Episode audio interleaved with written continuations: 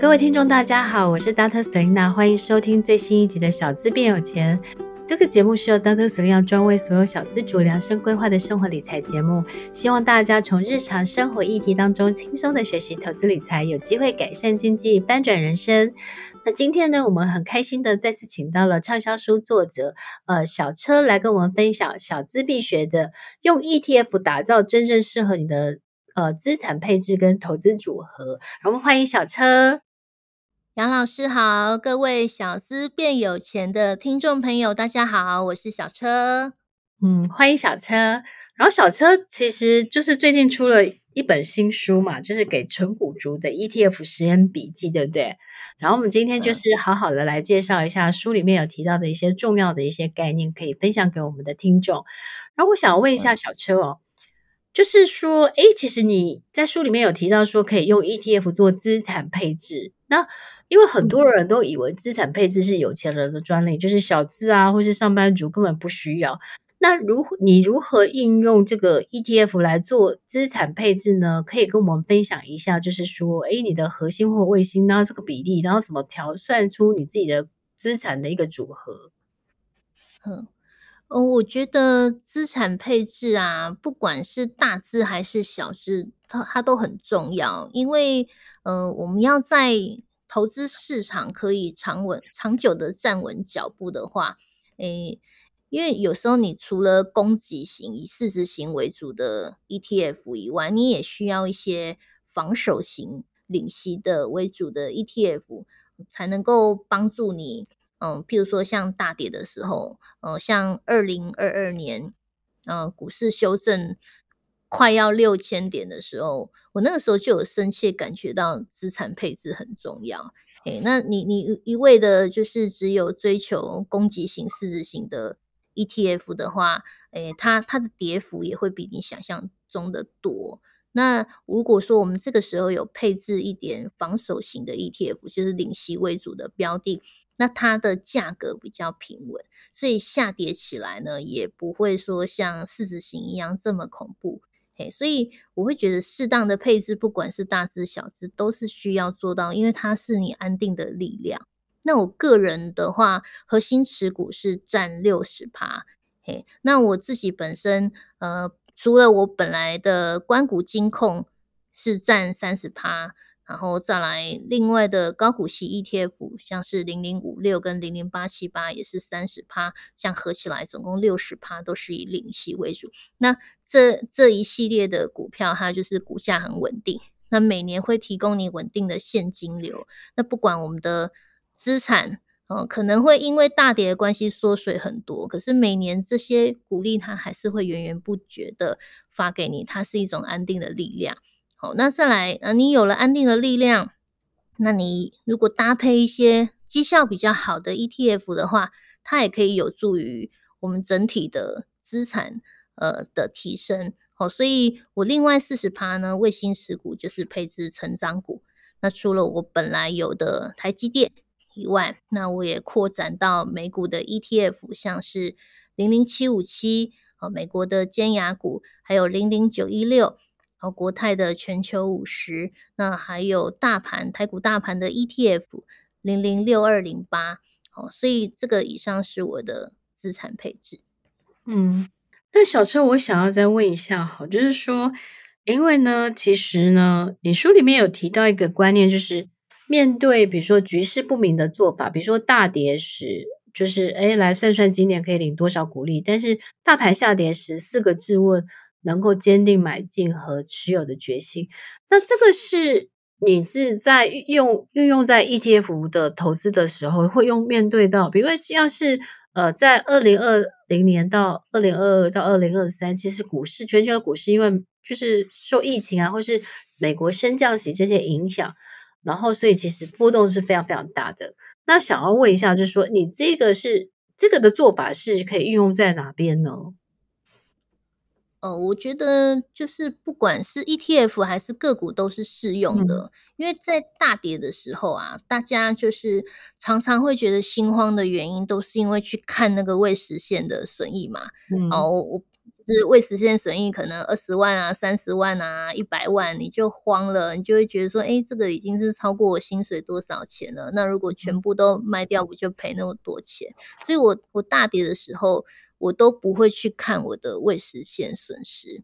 这样听起来好像有点阿 Q，可是应该是说，呃，我们在挑选标的的时候，它本身就是你已经千挑万选，它是好的标的，你才会买进。所以你既然买进了，你要对它有基本的信心，而不是说，诶，一天到晚去看，就就好像你你养鸡场哦，你你买了好多的母鸡要来生蛋，那比如说我买了十只母鸡，那后来鸡的价格就大跌了，那我不可能因为这个鸡的价格大跌，我就觉得说啊，我这个母鸡要赶快 卖掉，不会嘛？我应该是要。再去凑一点钱来看看可不可以买更多的母鸡，因为母鸡变便宜了，所以心态应该是这样，而不是一天到晚去关注这个母鸡的价格多少。你买都买了，对不对？你就是要累积。好，那如果说是以核心持股的话，那你张数越多，你的股利是越多的。哎，所以我会不看未实现损失，我会去专注于我当下拥有的，就是譬如说啊，我可能。有核心持股的领息标的，我就会来算算看，我今年有多少股利，因为这些股利是一定稳定可以拿到的。那不管这个价格跌到什么样的程度，我今年这些钱我是笃定可以进到我的口袋里面。嘿，嘿，所以，所以我大跌的时候我会这样，我就不看了。哦，因为，因为，因为我知道那只是一时的，它总有会回来的时候。像，像现在我们就回来了嘛。嘿，如果你二零二二年。大跌六千点的时候，你一股不卖，其实你撑到现在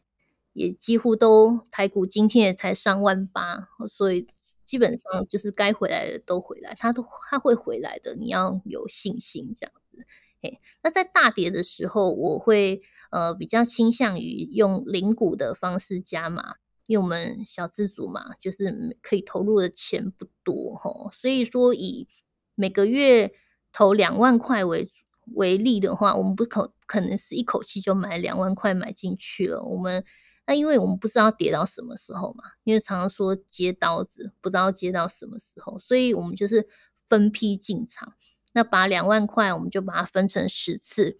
那十次的话，一次就可以买两千块的零股嘛，对不对？那十次里面，我们又分一个月哦，十天哦，十呃，可能每个月一到十号。然后我们挑四个交易日把它买完，好，那再来十一月到呃十一号到二十号再买个三次，那二十一号到三十号买个三次，那这样子不管它跌到什么样的程度，那因为我们每个月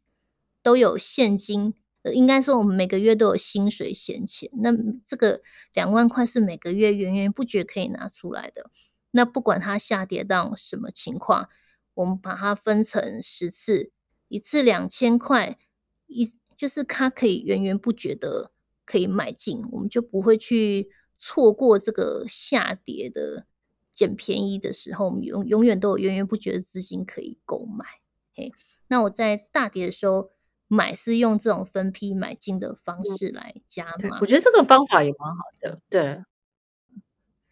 因为至于那个四个自问。自己买进的决心哈，像第一个问题就是你大跌的时候，你就问问问你自己，我现在投进去的这个钱是不是闲钱嘛？我们说一般都是要闲钱才能投资，那我们平常买储储蓄险啊、保险啊，都要被绑个六年、十年、二十年了，所以你你买这个股票的钱，应该也要像储蓄险一样，是要有决心是被绑 六年、十年、二十年的。哎，所以提前不要去投资，好，因为基本上是长期持有。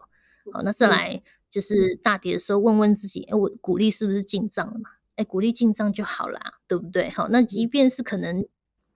不景气，EPS 会打一点折扣，可是明年还是可以发得出鼓励来的。好，那再来第三就是，哎，我们的持股可能当年除夕填不了息。哎，很很有可能会发生这种情况。那它有可能烂到就是让你十年、二十年都填不了息嘛？哎，如果是这样，那就真的要卖掉。哎，那如果说没有的话，你就是安心领息就好了。那再来第四个问题，嗯、我们当初存股就是为了不想要再被涨跌干扰跟制约嘛，对不对？那如果说，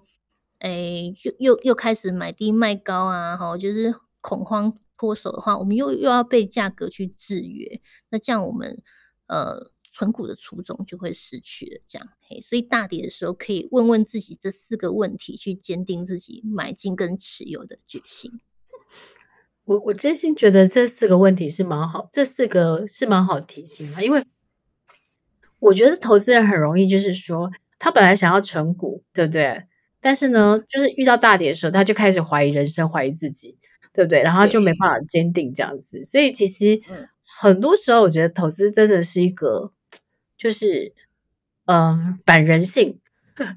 也是你自己跟自己的一个对话。所以呢，就是这四个自问其实是蛮好的，就是一再的提醒你投资的目目的是什么，然后你当初的投资的策略是什么，然后你为什么会做好做这个选择，然后就是我觉得很重要的就是选你所爱，爱你所选，就是你当初一定是做好了很多的评估跟判断。那所以呢，刚刚小车提醒大家就是说，比如说。呃，你你你在买这个金鸡母的时候，你以前买是一一只一百块，那它现在是跳楼大拍卖，可能一只变八十块，那你应该很开心的是，如果你有多余的钱，其实你可以买到更便宜的金鸡母，然后你就你等于是你的持股的成本可以降低，所以反可是反而是跌到就是跌的时候，反正大家都不敢买，对不对？然后大家还会怀疑说，我是不是要把这个金鸡母杀掉，然后 可能换换现金回来？所以我觉得这个就是。就是常常一定要提醒自己，就是你怎么会把你就是你的金鸡母杀掉了呢？我常常会提醒学员，就是说，当跌到就是说你开始怀疑人生、怀疑自己，然后甚至是你想把就是那个投资你那个证券 APP 删除掉的时候，那个就是一个相对的低点的。那个时候你买进的时候，通常呢风险就会很少，但是通常在那个时候的时候，大家也都不敢买。对啊，敢买的不多。对，所以我我其实常常也会训练我自己啊，就是比如说我我我其实跟小小车的方法有点像，就是比如说我预期它可能像像在二零二二年的时候，其实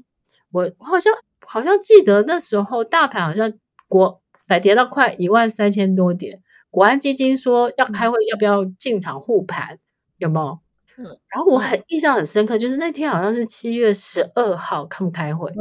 隔天他就说不护盘，然后七月十三号好像大跌，然后我那一天有进场，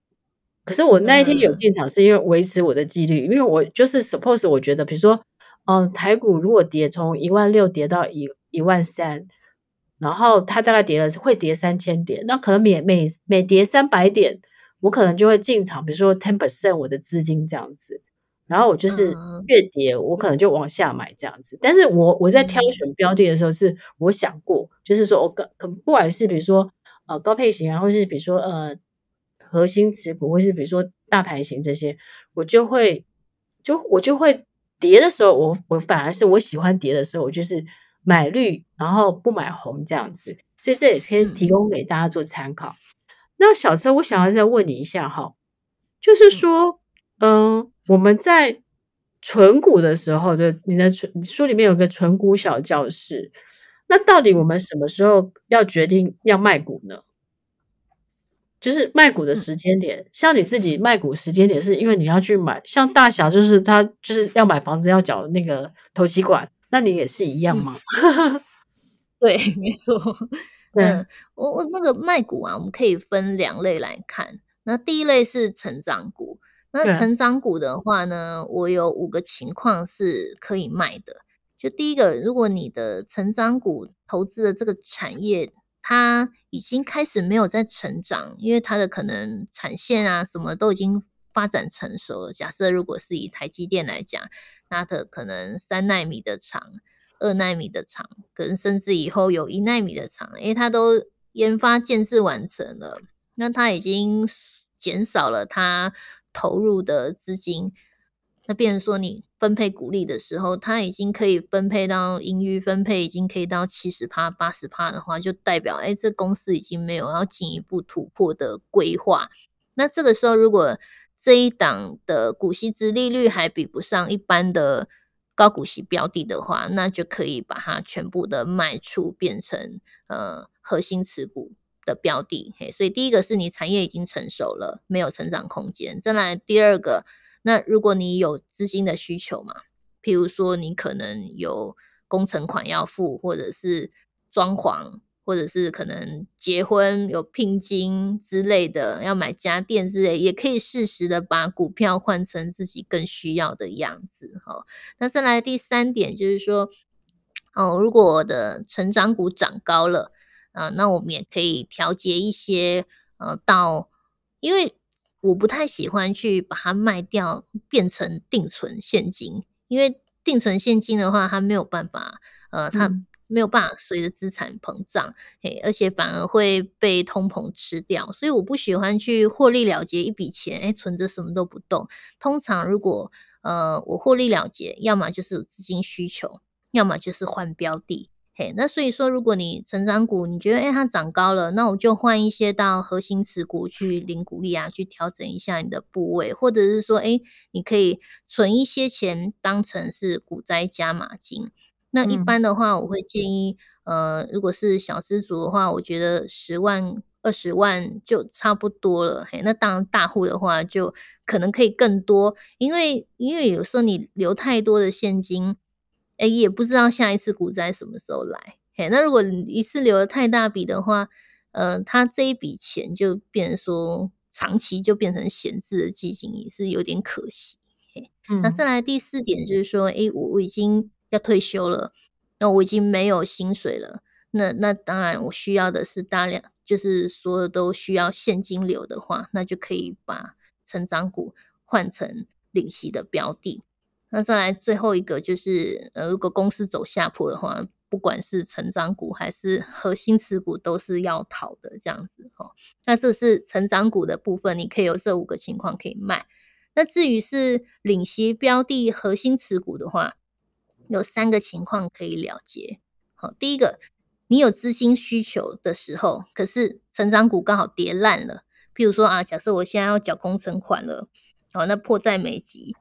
那那如果说我的台积电或者是零零七五七它还在跌，我就不肯去卖它嘛，因为卖它的话，它就是会赔钱，嘿，所以说就变成说要来调调节的是核心持股，呃，可是因为基本上核心持股它是我的金鸡母啦，嘿，如果是非到万不得已，我是绝对不会去卖它的，嘿，所以如果如果我大笔的资金需求的话，我会先以呃。呃，手上的备用金先优先，或者是说加码金，我会先去付。如果我说我的紧急备用金跟加码金都用完了，我才会钱不够的话，我才会去卖这个核心持股，因为有点类似像割爱这样子哈。那再来就是，对，那再来就是公司走下坡。哎，如果说它的 EPS 它连两年都衰退，你也看不出公司它有什么样的去解决方案的话。哎，我也是考虑就就会考虑会把它卖掉。嗯，那再来第三就是，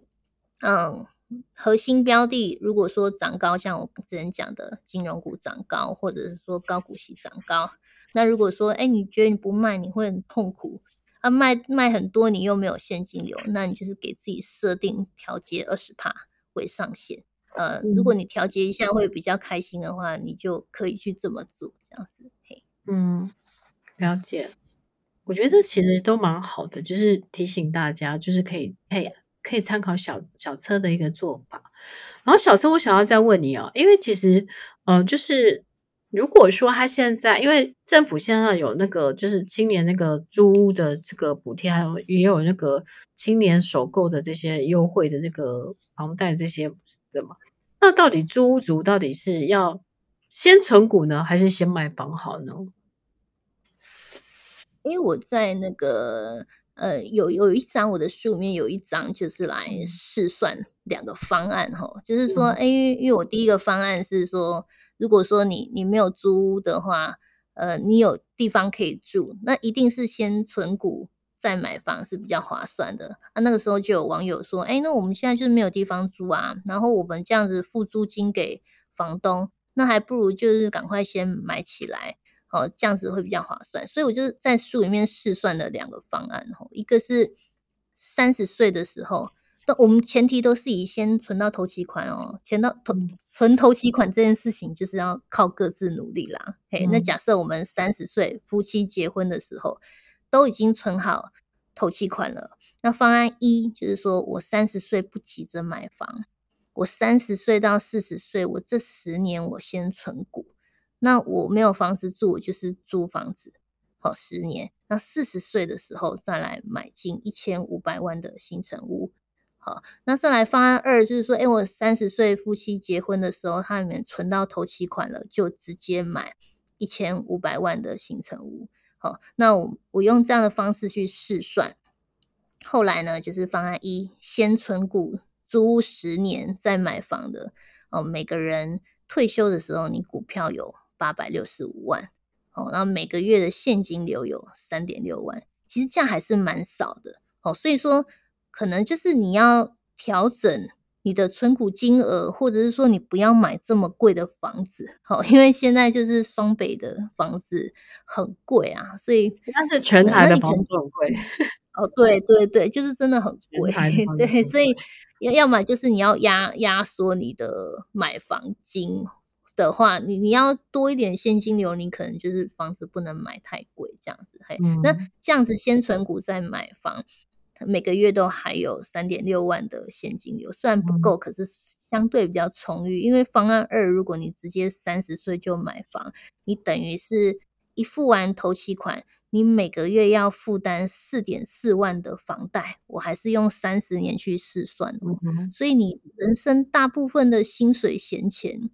你都是拿来付房贷，你每个月、嗯、你每年可以丢在存股的钱就只剩下八点六万。嗯、嘿，我是以如果一般上班族的钱来讲，所以呃，如果是先买房再存股的话，退休的时候只有六百万的股票而已，那每年现金流只有二点五万，嗯、那二点五万其实要生活是非常困难的，嗯、所以呃，相对之下。先存股再买房，它多了两百六十五万的股票资产。嘿，那原因就是在于，呃，年轻的时候如果太早买房，你每个月的房贷金额会比房租多太多，嗯，哦，所以导致压缩到我们年轻的时候可以投入存股复利的金额。那不过如果说是不是双北，或者说呃，你可以找到，呃，房子的金额，房贷的金额如果跟房租差不多，或者说甚至比房租便宜的话，那当然就是直接买就可以了。嗯，对。不过因为台湾其实真的是房价真的是现在是蛮贵的啦，所以我觉得呢，可能大家如果真的是要买房子，就像小车讲的，可能你先求有，再再再求好，然后你先是就是以这就是慢慢的以小换大。那我觉得这样可能对你的就是投资跟你的就是准就是现金流的增加，其实应该是负担会比较少一点的这样子。那最后我想要再问小车，就是因为台湾现在在嗯、呃，就是高配型 ETF 很多啊，然后月配型 ETF 除了零零九二九之外，其实现在也多了，就是呃三应该是三月有一档是零零九三九，也是标榜是月配息。那所以月配到底呃月配息、季配息或是年配息，到底嗯、呃、小资主要存股的话，他到底挑哪一种会比较适合呢？哦，我我买的标的里面有季配息的，也有半年配的，像是零零六二零八，那也有年配的，像是金融股，还有一些那个雅尼呀。南亚这些，所以说我各式各样的配息都有，因为关键是在于，呃，ETF 要挑的是它的选股逻辑，嗯，那我个股买进是要看它的基本面，应该是说，呃，这个东西才是最核心要知道的。嘿，那至于季配息跟年配啊或月配，它只是一个有点像是 bonus 吧。嘿，我我自己个人是觉得季配息跟月配当然是很好。嘿，因为季配的话，它有优点啊，就是它配息的次数很多。那如果是以小资族新手上路的话，哎，我每个月或者是说每一季我就可以拿到钱，我不用等到一整年，我的动机增强也会比较次数会比较多。好，那再来季配跟月配的话，它免缴健保补充费的上限就会比较大嘛。因为我们知道股利金额如果满两万块的话，嗯、我们就要缴股利的二点一一趴是健保补充费。嗯、好，那假设如果你是一次配的话，假设以台积电来讲，那台积电呢，同样都是配十块，那配十块的话，年配的话，我持有两张以上，我就要缴健保补充费了。可是像台积电现在改成季配。那拆成，假设拆成一季是配二点五块的话，那我就会持有八张以上才需要缴健保补充费。嗯、所以说，呃，季配的话呢，它相对来讲，它可以呃把免健保补充费的上限提高。那当然，月配就会更高。嘿，那再来第三就是，呃，因为我每季都可以领到钱。然后每月就可以领到钱，所以我就可以提早领到这个钱，提早投入，它其实是可以加快复利的速度。好，那再来，诶，因为有时候年配哈，一口气就领一大笔钱。好，假设我我领了十万，那有时候呢，诶，就看看到想要投资，就一口气十万就丢下去了，诶，所以那就会容易套在高点。那季配息跟月配息有个好处就是，它不是一口气十万块给你。他可能分成两万、两万、两万这样子，一口气，诶，就是两万、两万分批给你。所以我一次拿到两万，最多 all in 就是两万。所以他也可以是强迫自己可以分散股息再投入的一个方式哈，分散投资。嘿，所以我基本上我是，如果嗯，如果说是以选股逻辑，或者是说基本面都很不错的话，那当然是优先是月配跟季配。那可是我不会因为月配而季配去选了不当的标的，所以还是要以核心的价值为主，这样子。嗯，对，我我自己是这样参，我自己是这样觉得的，就是说，其实不管是月配息、季配息或年配息，就是嗯，我觉得如果你可以把握住一点，就是说。除了刚刚讲的选股逻辑啊，或是说，诶它符合你的投资的整个策略啊，或是你的资产配置，anyway，就是你先想好。但我觉得重点还是在于，你领到配息的时候，如果你的你你是可以，就是领到配息是不花掉再投入，那我觉得那个财富滚雪球的效果会更好。所以我觉得就是我们常常会说，就是别急着吃棉花糖。那如果说你别急着花你的配息。那我觉得应该是可以滚出更多的财富，所以这个是我觉得重点应该是在于你领到配息，你会做了什么事这样子。那所以如果你不是退休的人，你你现在呃每个月还有一个 income 进来，那这个配息对你来讲应该是它是你被动收入呃的来源。但是如果你可以把被动收入再投入去做更多的投资，那个我觉得才会滚得越大。像我有时候像是比如说我每每我像我有月配息嘛。那我领到月配息的时候，我可能会用那个月配月配息的钱去投资，比如说零零七五七这种更就是我我的核心可能我会去投资的一些就是卫星或是一些主题型的，就是我想要让它的投资的杠杆会投资的报酬率会更好的时候，我可能有时候会这样操作。那这里都是不同的逻辑、不同方法，就是提供给大家。所以我觉得重点是在于，呃，如果你在很年轻的时候，你在存股的时候，你在领到配息的时候，你你如果可以。尽量少花，或是不花再去投入，那我觉得应该是，反正那个绩效是会更好的。我所以我觉得重点是会在于你领到钱的时候你做了什么。那我觉得这是最后的一个补充提醒。那今天呢，很开心请到，嗯、再次请到小车来跟我们分享他很多 ETF 他自己的一些呃投资的心路路路路心路历程，或是他自己的投资的一些策略跟心法。那我相信呢，这一集大家。哦、呃，就是因为我们小资变有钱的听众非常的喜欢听 ETF，我相信这一集 大家来讲应该是干货满满的。但是如果你听了之后，你觉得哎你还想要跟小车学习更多的这个 ETF 的一些呃纯股的一些技能或是心法的话，都欢迎大家可以去买小车的那个给纯股族的 ETF 的实验笔记这本书。那我们会把这个购书链接一样，我们放在我的这一集的内容说明页当中。然后也谢谢小车再次上我们的节目。那希望之后有更多的机会可以来上我们的节目跟，跟我们分享更多你的投资的一些心法，这样子。那今天谢谢你，谢谢杨老师，谢谢大家。对，那最后提醒大家就是说，诶，如果你喜欢我们的节目的话，欢迎大家给我们五颗星的评价。然后呢，如果你有呃许愿想听到的题目的话，那也都欢迎你留言给给 Doctor Selina。那 Doctor Selina 都会在未来的节目的单元当中啊、呃，把它企划出来，呃，就是邀请适合的来宾，或是 Doctor Selina 自己分享给大家。然后最后呢，再次谢谢小车，然后谢谢大家，我们下次见喽，拜拜，拜拜，拜拜。